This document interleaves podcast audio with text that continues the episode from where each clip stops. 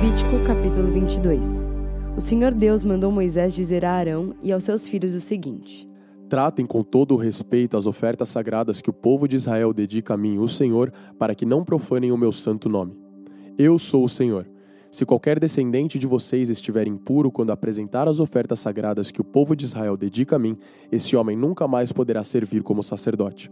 Essa lei estará em vigor para sempre. Eu sou o Senhor. Nenhum descendente de Arão que tiver uma doença contagiosa da pele ou tiver um corrimento no membro poderá comer das ofertas sagradas até que fique puro outra vez. Um sacerdote ficará impuro se tocar em qualquer coisa que ficou impura por ter tocado num morto. Ele ficará impuro se tiver perda de esperma ou se tocar num animal impuro ou numa pessoa impura. Ele ficará impuro até o pôr do sol e só poderá comer das ofertas sagradas depois de tomar um banho. Depois do pôr do sol, ele estará puro e poderá comer das ofertas sagradas, pois elas são a sua comida. Ele não poderá comer um animal que tenha tido morte natural ou que tenha sido morto por animais selvagens. Se ele comer, ficará impuro. Eu sou o Senhor. Todos os sacerdotes obedecerão às leis que eu dei. Se desobedecerem, serão culpados de pecado e morrerão. Eu sou o Senhor e os dediquei a mim. Somente o sacerdote e as pessoas da sua família poderão comer das ofertas sagradas. Os hóspedes e os empregados do sacerdote não poderão comer dessas ofertas, mas os escravos do sacerdote, tanto os que ele comprou como os que nasceram na sua casa, poderão comer dessas ofertas. Se a filha do sacerdote casar com um homem que não for sacerdote, ela não poderá comer das ofertas sagradas. Se ela for viúva ou divorciada e não tiver filhos e voltar a morar na casa dos pais, como no tempo da sua mocidade, então terá o direito de comer das ofertas sagradas. Só os sacerdotes e os membros das suas famílias têm o direito de comer dessas ofertas. A pessoa que não tiver esse direito, mas por engano comer das ofertas, deverá pagar ao sacerdote o valor da oferta mais um quinto. Os sacerdotes não deixarão que as ofertas sagradas que o povo apresenta a Deus, o Senhor, sejam profanadas. Eles não permitirão que as ofertas sejam comidas por pessoas que não têm esse direito. Se essas pessoas comerem, serão culpadas e deverão ser castigadas. Eu sou o Senhor e faço com que as ofertas fiquem sagradas. O Senhor Deus mandou que Moisés desse a Arão, aos filhos de Arão e a todo o povo de Israel as seguintes leis. Quando um israelita ou um estrangeiro que vive no meio do povo apresentar em sacrifício ao Senhor um animal que vai ser completamente queimado, seja para pagar uma promessa, seja uma oferta feita por vontade própria, o animal deverá ser um macho sem defeito. Assim, a oferta será aceita. O animal poderá ser um touro ou um carneiro ou um bode, mas deverá ser sem defeito. Se um animal defeituoso for oferecido, Deus não aceitará a oferta. Se alguém apresentar uma oferta de paz, seja para pagar uma promessa, seja uma oferta feita por vontade própria, o animal deverá ser sem defeito a fim de que a oferta seja aceita. Poderá ser um touro novo, ou uma ovelha, ou uma cabra, mas não poderá ter defeito. Não ofereçam ao Senhor um animal cego ou aleijado ou defeituoso, ou um animal que tenha úlceras, sarnas ou outras doenças da pele. Um animal nessas condições não deverá ser apresentado ao Senhor como oferta de alimento. Vocês poderão apresentar como oferta feita por vontade própria um touro ou um carneirinho com defeito, mas não poderão apresentá-lo como oferta para pagar uma promessa. Não ofereçam ao Senhor qualquer animal que tiver os testículos machucados, esmagados, arrancados ou cortados. Isso não é permitido na terra de Israel. E também não aceitem de um estrangeiro um animal nessas condições, para o apresentar a Deus como oferta de alimento. Esses animais são defeituosos e Deus não os aceitará. E o Senhor Deus disse também a Moisés: quando nascer um bezerro, um carneiro ou um cabrito, ele ficará com a mãe sete dias. Do oitavo dia em diante, o animal poderá ser apresentado a Deus, o Senhor, como oferta de alimento. Não matem no mesmo dia para os oferecerem em sacrifício uma vaca e o seu bezerro, uma ovelha e o seu carneirinho, ou uma cabra e o seu cabritinho. Quando apresentarem uma oferta de gratidão a mim, o Senhor Deus, sigam as leis a respeito dos sacrifícios, a fim de que eu os aceite. Comam a oferta toda no mesmo dia e não deixe sobrar nada para o dia seguinte. Eu sou o Senhor. Obedeçam às minhas leis. Eu sou o Senhor. Não façam nada que profane o meu santo nome. Que todo o povo de Israel confesse que eu sou santo. Eu sou o Senhor e dediquei vocês a mim. Eu os tirei do Egito para ser o Deus de vocês. Eu sou o Senhor. Levítico capítulo 23 o Senhor Deus mandou que Moisés desse aos israelitas as seguintes leis a respeito das festas religiosas mais importantes, quando o povo se reúne para adorar o Senhor. Vocês têm seis dias para trabalhar, mas o sétimo dia é o dia sagrado de descanso, quando todos deverão se unir para adorar a Deus. Não façam nenhum trabalho nesse dia. Em todos os lugares onde os israelitas morarem, o sábado é um dia dedicado a Deus, o Senhor. São essas as festas religiosas quando o povo deverá se reunir para adorar a Deus, o Senhor. Cada uma das festas deverá ser realizada na data marcada. A festa da Páscoa, comemorada em honra a Deus o Senhor, começa ao pôr do sol no dia 14 do primeiro mês. No dia 15 desse mês começa a festa dos pães sem fermento, em honra a Deus o Senhor. Durante os sete dias dessa festa, o pão que vocês comerem deverá ser feito sem fermento. No primeiro dia dessa festa, ninguém trabalhará e todos deverão se reunir para adorar a Deus.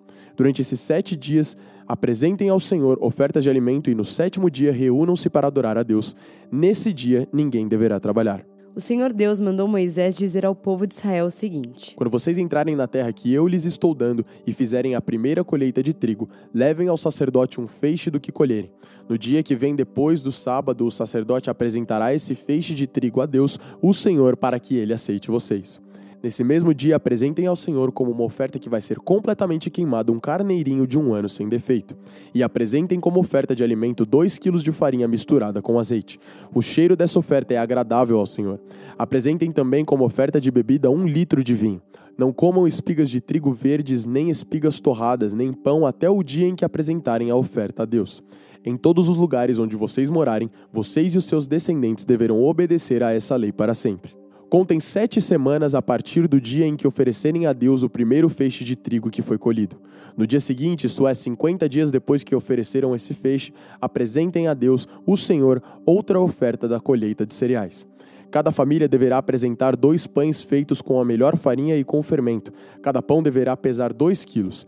Esses pães são uma oferta a Deus, o Senhor, tirada da melhor parte da colheita de trigo. Junto com os pães, ofereçam sete carneirinhos de um ano sem defeito, um touro novo e dois carneiros. Esses animais deverão ser apresentados ao Senhor como uma oferta que vai ser completamente queimada, junto com as ofertas de trigo e de vinho.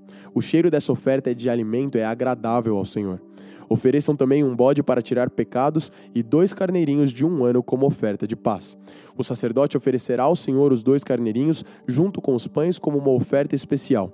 Essa é uma oferta sagrada que pertence aos sacerdotes. Nesse dia ninguém deverá trabalhar e todos se reunirão para adorar a Deus. Em todos os lugares onde morarem, vocês e os seus descendentes deverão obedecer a essa lei para sempre. Quando fizerem a colheita do trigo, não colham as espigas dos pés que ficam na beira do campo, nem voltem atrás para pegar as espigas que não tiverem sido colhidas. Deixem essas espigas para os pobres e para os estrangeiros. Eu sou o Senhor, o Deus de vocês. O Senhor Deus mandou Moisés dizer ao povo de Israel o seguinte: O dia primeiro do sétimo mês é um dia sagrado de descanso, festejado com toques de trombetas, e todos deverão se reunir para adorar a Deus. Não trabalhem nesse dia e apresentem a Deus o Senhor ofertas de alimento. O Senhor Deus disse a Moisés: O dia 10 do sétimo mês é o dia em que os pecados do povo são perdoados. Nesse dia ninguém deverá comer nada, e todos deverão apresentar a Deus o Senhor ofertas de alimento. Ninguém trabalhará nesse dia, pois é o dia em que é apresentado ao Senhor, o Deus de vocês, o sacrifício para conseguir o perdão dos pecados do povo. Qualquer pessoa que comer alguma coisa no dia do perdão será expulsa do meio do povo. E se alguém trabalhar nesse dia, eu mesmo destruirei essa pessoa. Não façam nenhum trabalho nesse dia. Em todos os lugares onde morarem, vocês e os seus descendentes deverão obedecer a essa lei para sempre. Desde o pôr do sol do dia 9 até o pôr do sol do dia 10. Esse será considerado um dia sagrado de descanso e nele ninguém deverá comer nada.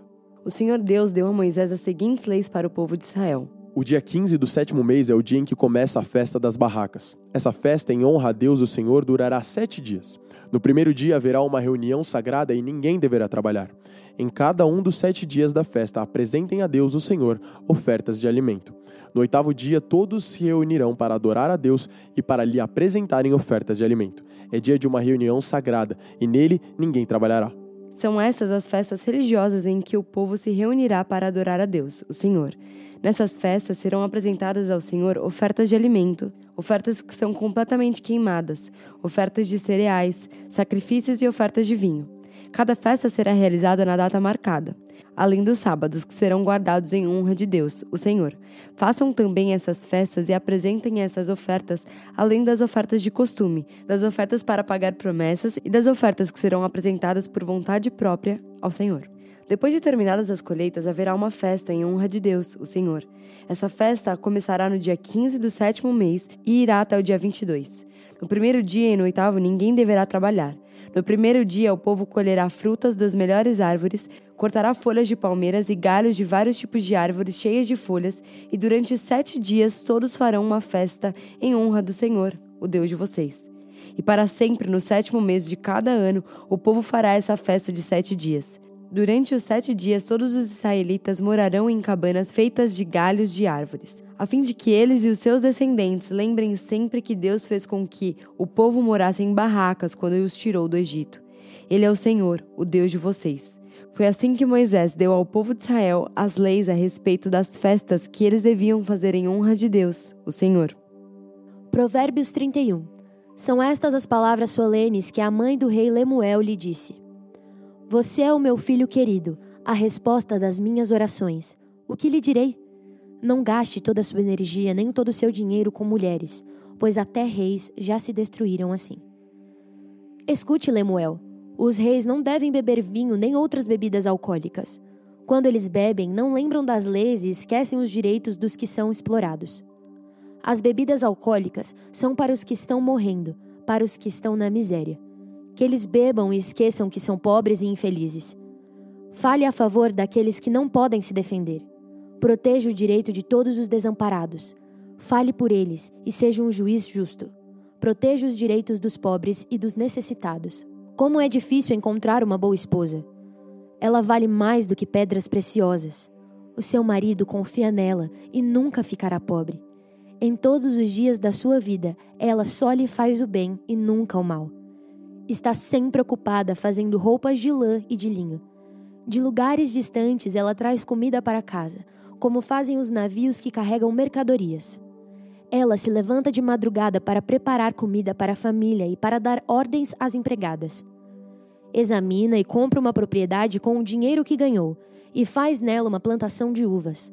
É esforçada, forte e trabalhadora.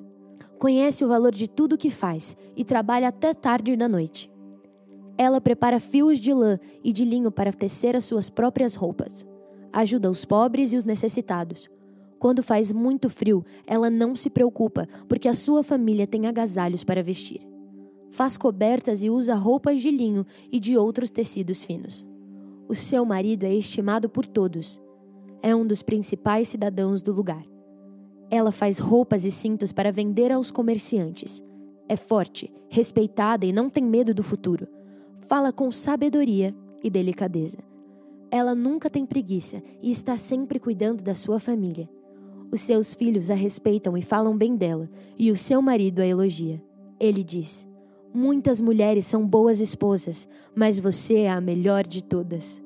A formosura é uma ilusão e a beleza acaba, mas a mulher que teme o Senhor Deus será elogiada. Deem a ela o que merece por tudo o que faz e que seja elogiada por todos. Mateus capítulo 14, versículo 22. Logo depois, Jesus ordenou aos discípulos que subissem no barco e fossem na frente para o lado oeste do lago, enquanto ele mandava o povo embora. Depois de mandar o povo embora, Jesus subiu um monte a fim de orar sozinho. Quando chegou a noite, ele estava ali, sozinho. Naquele momento, o barco já estava no meio do lago e as ondas batiam com força no barco, porque o vento soprava contra ele. Já de madrugada, entre as três e seis horas, Jesus foi até lá, andando em cima da água. Quando os discípulos viram Jesus andando em cima da água, ficaram apavorados e exclamaram: É um fantasma! E gritaram de medo. Nesse instante, Jesus disse: Coragem, sou eu. Não tenham medo. Então Pedro disse: Se é o Senhor mesmo, mande que eu vá andando em cima da água até onde o Senhor está. Venha, respondeu Jesus. Pedro saiu do barco e começou a andar em cima da água em direção a Jesus. Porém, quando sentiu a força do vento, ficou com medo e começou a afundar. Então gritou: Socorro, Senhor! Imediatamente Jesus estendeu a mão, segurou Pedro e disse: Como é pequena a sua fé, por que você duvidou? Então os dois subiram no barco e o vento se acalmou. E os discípulos adoraram Jesus, dizendo: De fato, o Senhor é filho de Deus. Jesus e os discípulos atravessaram um lago e chegaram à região de Genezaré. Ali o povo reconheceu Jesus e avisou todos os doentes das regiões vizinhas. Então, muitas pessoas levaram doentes a ele, pedindo que deixasse que os doentes pelo menos tocassem na barra da sua roupa, e todos os que tocavam nela ficavam curados.